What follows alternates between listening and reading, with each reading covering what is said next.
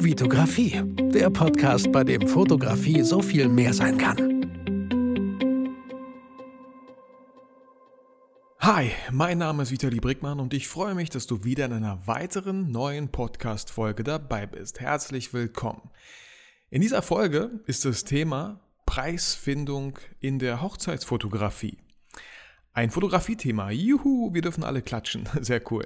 Ich habe gestern ähm, eine Podcast-Folge von Nina Schnitzenbaumer gehört, wo es um das Thema Geld ging und bin dann irgendwie so drauf gekommen, hey, irgendwie sollte ich mal wieder eine Folge aufnehmen, wo ich über das Thema Geld spreche.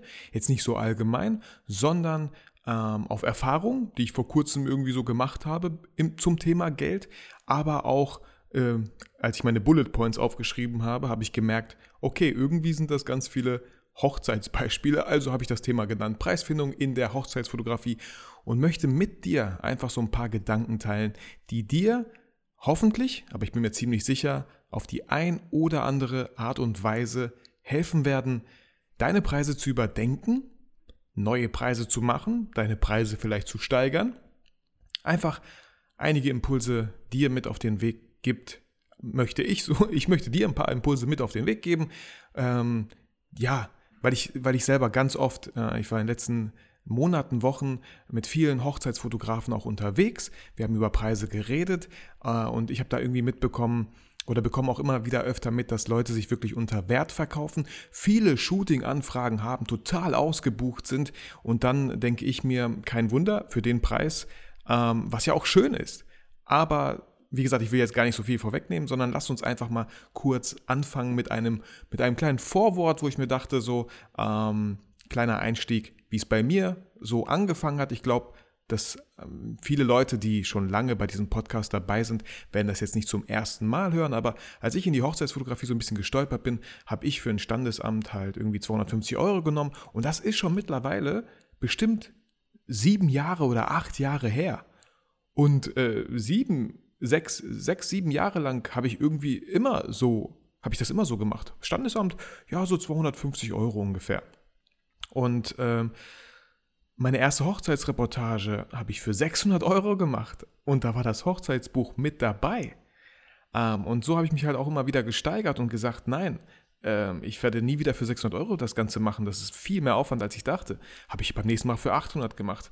Auch wieder direkt am Tag nach der Hochzeit gemerkt, wow, meine Füße tun weh, nein, für 800 Euro mache ich das auch nicht.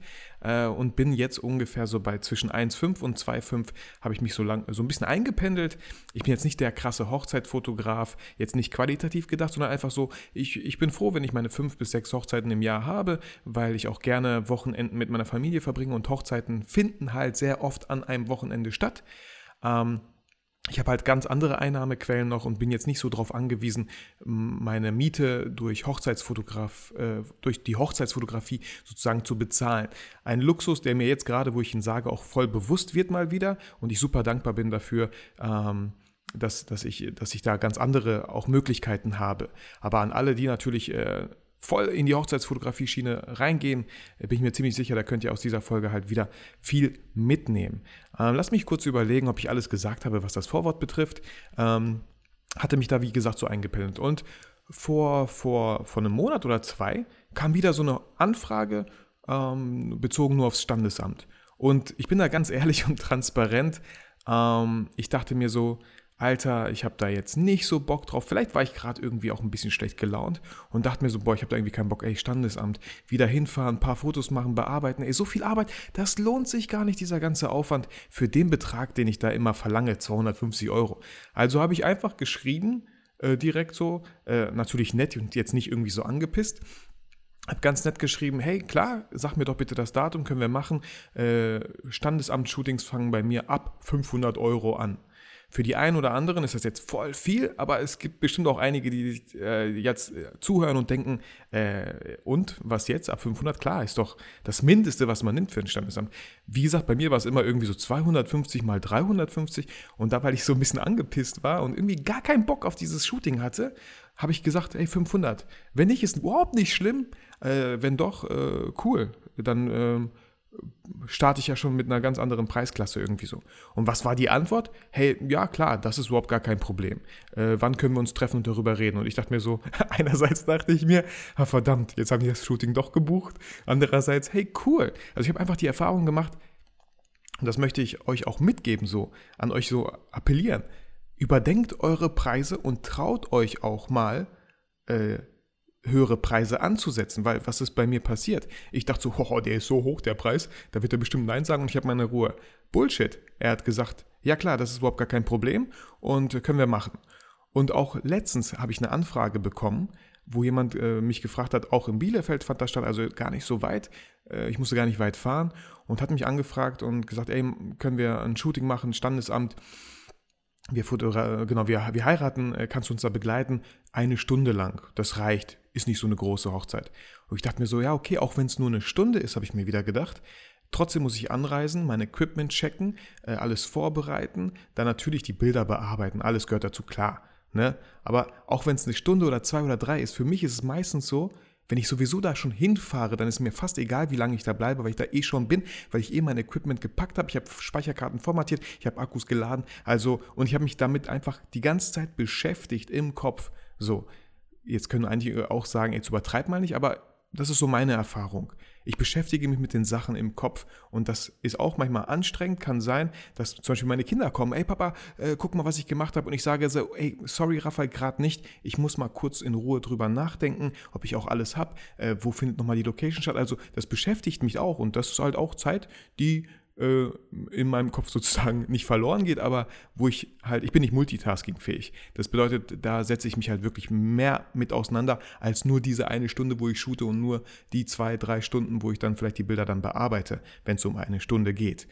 Und auch da kam die Antwort wieder, hey, das ist überhaupt gar kein Problem, äh, alles cool.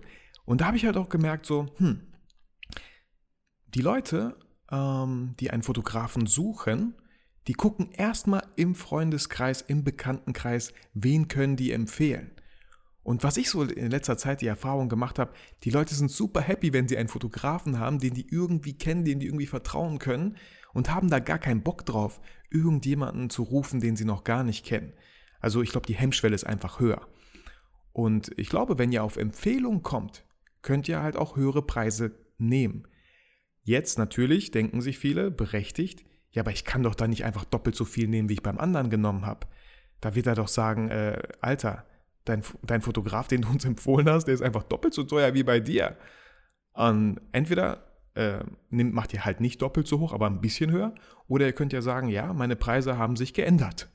Weil das, weil das Shooting, und das wusste ich auch, das lag schon zwei Jahre äh, in, in der Vergangenheit halt. Ich habe den Bruder fotografiert mit der Frau, die waren super zufrieden und dann kam von, von äh, meinem Freund halt der Bruder und meinte, hey du, wir waren super zufrieden mit den Fotos, die du bei meinem Bruder gemacht hast, wir würden dich auch gern haben. Und wenn sowas kommt, da könnt ihr euch, glaube ich, echt trauen, äh, den Preis ein bisschen zu erhöhen, weil die werden super happy, wenn sie einfach euch haben, wenn sie dich, wenn sie dich haben, mit dir shooten können, weil sie dich schon so ein bisschen kennen.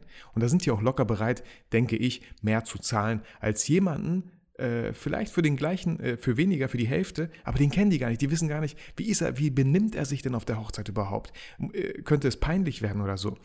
Ich behaupte jetzt nicht, dass es äh, viele Hochzeitsfotografen gibt, die sich unanständig während im, während im Standesamt oder so benehmen, aber ich glaube, ihr wisst, worauf ich hinaus will. Das Vertrauen ist einfach irgendwie schon da, die Empfehlung ist da und da habe ich halt irgendwie so gemerkt, hey, wow, okay, Standesamt fängt bei mir jetzt immer ab 500 an. Und wer weiß, vielleicht werde ich irgendwann mal sagen, ab 750. Ist mir egal, ob es eine zwei oder eine Stunde ist. Da ist einfach sehr viel Wert, äh, sehr viel, sehr viel äh, Vorarbeit schon drin. Natürlich auch sehr viel Nachbereitung und so. Und wenn die sagen Nein, dann ist es vielleicht okay. Also ihr müsst da gucken. Wenn äh, zu viele Leute dann irgendwie Nein sagen und ihr langsam keine Aufträge mehr habt, wäre das natürlich nicht so cool. Es ist immer wieder einfach auch viel Bauchgefühl gefragt ähm, Bauchgefühl auch nicht nur aufs Bauchgefühl, weil natürlich müsst ihr gucken, mit welchen Kosten das verbunden ist. Wenn, ja, da, da kommt man in das Thema Geld so ein bisschen mehr rein. Ne? Wie viele Ausgaben, Einnahmen habt ihr? Also was bleibt da wirklich übrig? Wenn ihr, wenn ihr wirklich äh, ein, ein, Gewerbe angemeldet habt, und ich rede jetzt nicht von einem kleinen Gewerbe, wo ihr keine Umsatzsteuer berechnen müsst, dann müsst ihr auch noch Einkommenssteuer zahlen. Das bedeutet, ähm, Umsatzsteuer und Einkommensteuer, von dem Betrag, den ihr dann wirklich bekommt, könnt ihr locker 50% einfach beiseite legen. Die gehören nicht euch. Ganz einfach. Also wenn ihr das nochmal so auf dem Schirm habt, ähm, dann, dann äh, kommen da ganz andere Preise zustande. Genau, ähm, ein weiterer cooler Gedanke, den ich äh, hatte, Leute, lasst mich ganz kurz einen Schluck Kaffee nehmen. Ihr merkt schon, ich trinke oft Kaffee während meinem Podcast. Das liegt einfach daran, dass ich den so um halb neun Uhr morgens aufnehme, weil ich dann immer noch eine, äh, eine geilere Stimme habe, weil die noch so ein bisschen schläfrig ist, meine Stimme. Genau aus diesem Grund. Äh, Spaß. Ähm, aber deswegen auch der Kaffee. Äh, morgens äh, zu Hause trinke ich einen Kaffee, aber dann, wenn ich hier im Büro bin, trinke ich gerne auch noch einen Kaffee. Und, dies, und das lasse ich mir einfach nicht nehmen. Deswegen verzeiht mir gerade mal ganz kurz. Ah.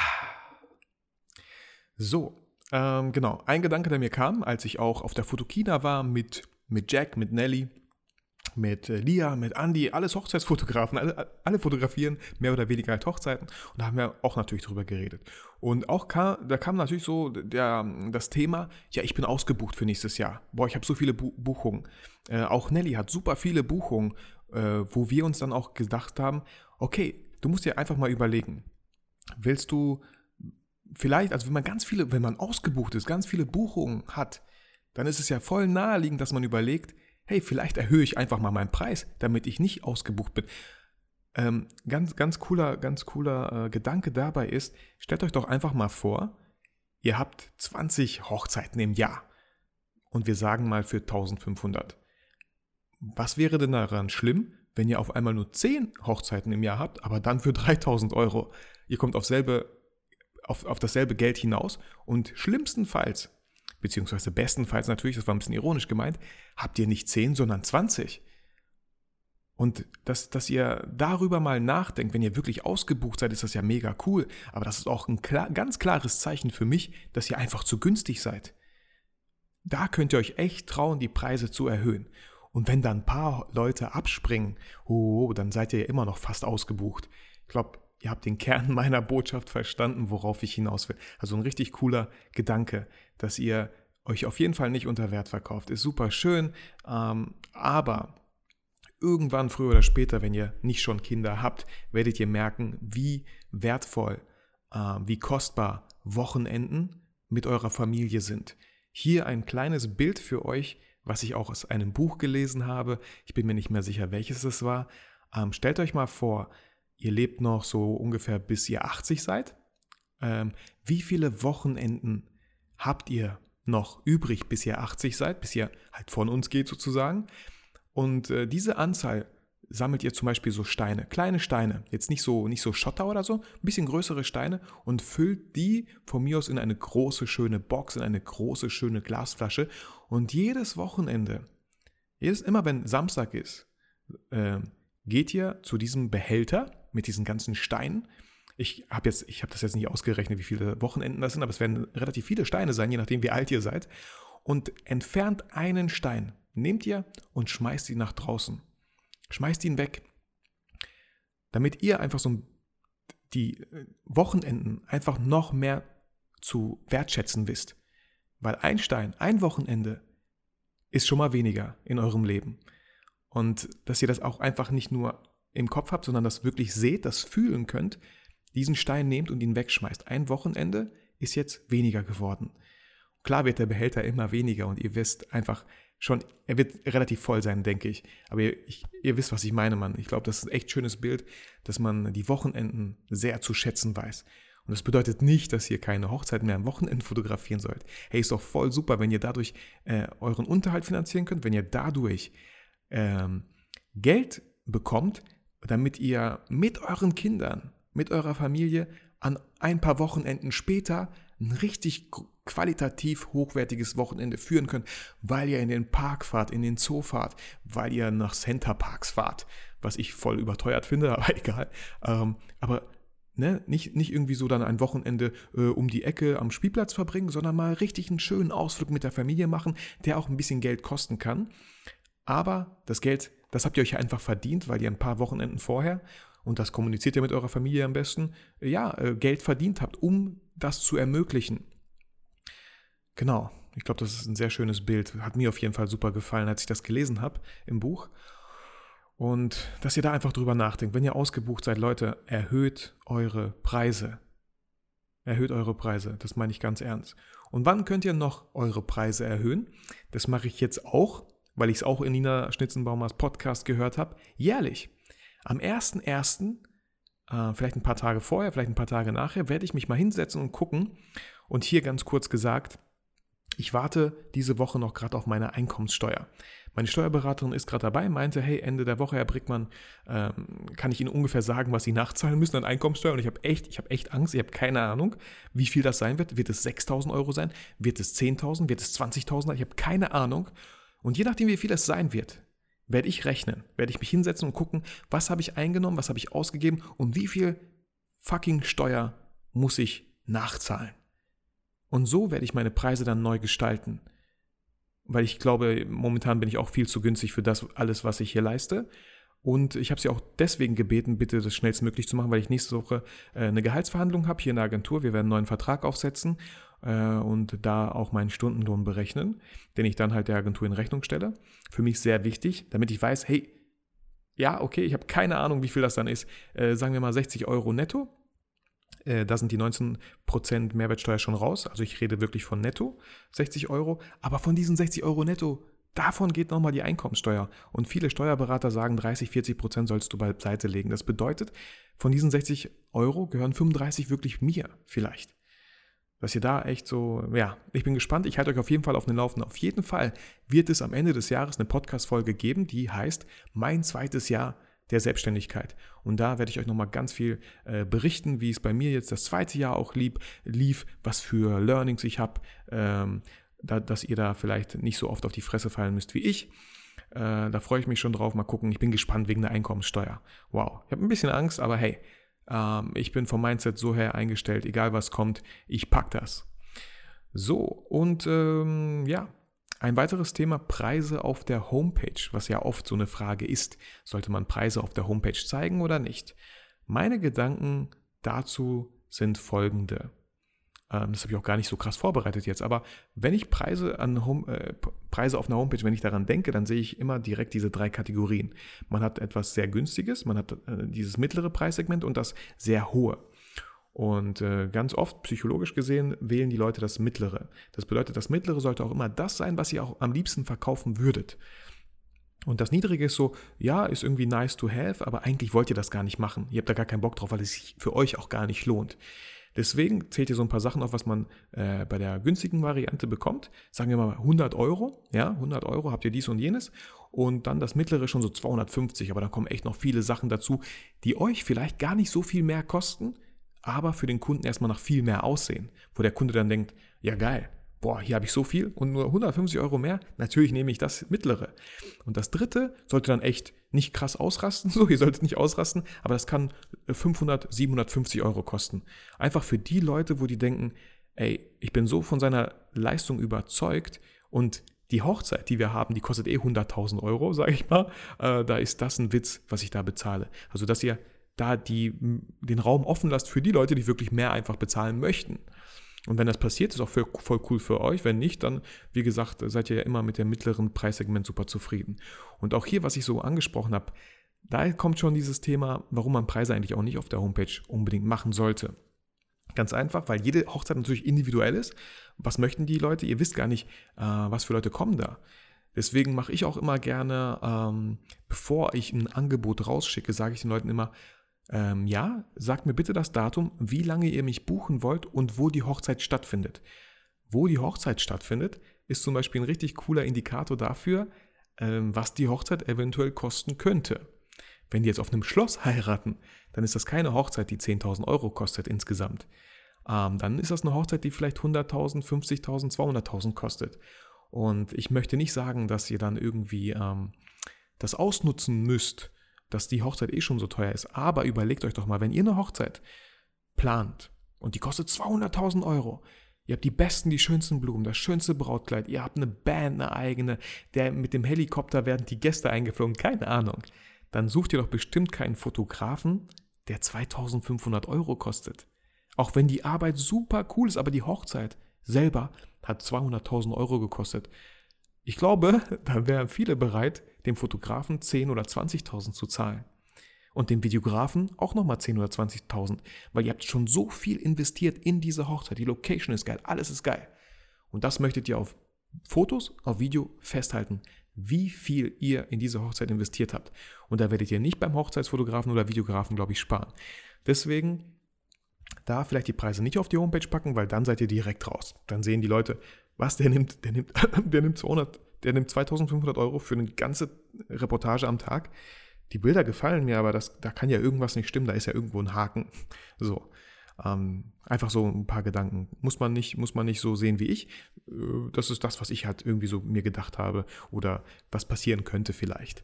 Deswegen mh, hm, haben auch viele auf der Homepage stehen, ähm, dem, da jede Hochzeit halt individuell ist, äh, können wir sie gerne euren Wünschen am Tag der Hochzeit anpassen und ich schicke euch ein Angebot. Wirkt auch erstens viel professioneller, ein Angebot rauszuschicken.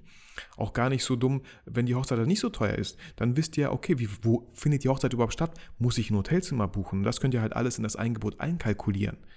Und ein ein Angebot, finde ich, macht einen sehr professionellen Eindruck. Genau. Ja, ähm, mehr Bullet Points habe ich auch gar nicht. das war's auch schon. Lasst mich einfach mal kurz einen Schluck Kaffee nochmal nehmen und kurz mal überlegen, ob ich auch alles gesagt habe, was ich sagen wollte. Äh, wenn euch das übrigens nervt mit dem Kaffee, sorry.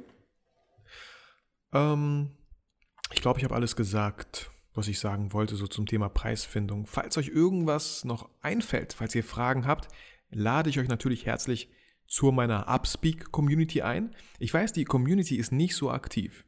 Die ist nicht so aktiv, weil ich selber noch irgendwie so in der Findungsphase dieses, dieser App bin. Ich habe gemerkt, als ich die App installiert habe, wow, noch eine App, wo ich dauernd drauf gucken muss, wo ich dauernd gucken muss, was da so abgeht. Ähm, ich schaue ich schau auf jeden Fall täglich rein, gucke, was da so abgeht, aber deswegen, ich lade euch einfach ein, kommt rein und da sind ja auch genug andere, die euch äh, Fragen beantworten können. Das muss nicht immer nur ich sein, weil ich, es gibt da in der Gruppe bestimmt äh, Hochzeitsfotografen, die viel mehr Aufträge machen, die viel mehr Erfahrung haben als ich. Und einfach eine Community, die sich gegenseitig hilft, was gibt's Besseres? Also ihr, ja, probiert es einfach aus. Ähm, den Link zu der Upspeak Community findet ihr natürlich in den Show Notes. Und ansonsten, was soll ich sagen? Ähm, ja, die Hochzeitssaison ist so langsam vorbei. Also bevor die nächste Hochzeitssaison startet bei euch, geht echt wirklich nochmal in euch und überlegt, was für Preise ihr nehmt. Warum seid ihr ausgebucht? Seid ihr vielleicht zu günstig? Und äh, einfach, einfach dieser Switch im Kopf so, ich mache lieber äh, weniger Hochzeiten, verbringe mehr Zeit mit meiner Familie, nehme aber auch dafür das Doppelte für eine Hochzeit. Kann ja funktionieren. Ist auch voll cool, wenn ihr mehr Zeit für eure Familie habt und immer noch das gleiche Geld. Ist doch super. Genau, ich hoffe, ich hoffe wirklich sehr und ich glaube auch, ich bin mir ziemlich sicher, weil ich die Thema, weil ich die Themen und meine Bullet Points selber voll cool finde und davon super überzeugt bin, dass euch diese Folge in vielerlei Hinsicht geholfen hat. Bin ich mir ziemlich sicher. Wenn ihr mir Feedback geben möchtet, ich freue mich natürlich über jede iTunes-Bewertung, dass es mittlerweile über 80 sind. Finde ich super, mega cool und vielen, vielen Dank an jeden. Wenn ihr euch denkt, ja, aber ich habe kein iTunes, ich würde super gerne Bewertung geben, aber ich habe kein iTunes, dann lade ich euch ein, wenn ihr Windows-User seid oder Android-User, dann lade ich euch herzlich dazu ein, euch bei iTunes einen Account zu machen und mir so dann eine Bewertung zu geben. Ich würde mich super freuen. Kostet euch vielleicht fünf bis zehn Minuten. Mich kostet so eine Podcast-Folge immer 20 bis 30 plus so ein bisschen Bearbeitung und so. Mache ich aber super gerne. Deswegen, ich möchte euch nicht zwingen. Ich möchte euch nur ganz freundlich daran erinnern, wie sehr ich mich freuen würde, wenn ihr eine Bewertung abgeben würdet. Ähm, und ansonsten, ähm, genau. Was wollte ich sagen? Ja, ich, klar, wie immer. Ich hoffe, durch diese Folge fühlt ihr euch motiviert inspiriert und wünsche jedem Einzelnen von euch, dass ihr niemals vergesst, warum ihr eigentlich fotografiert.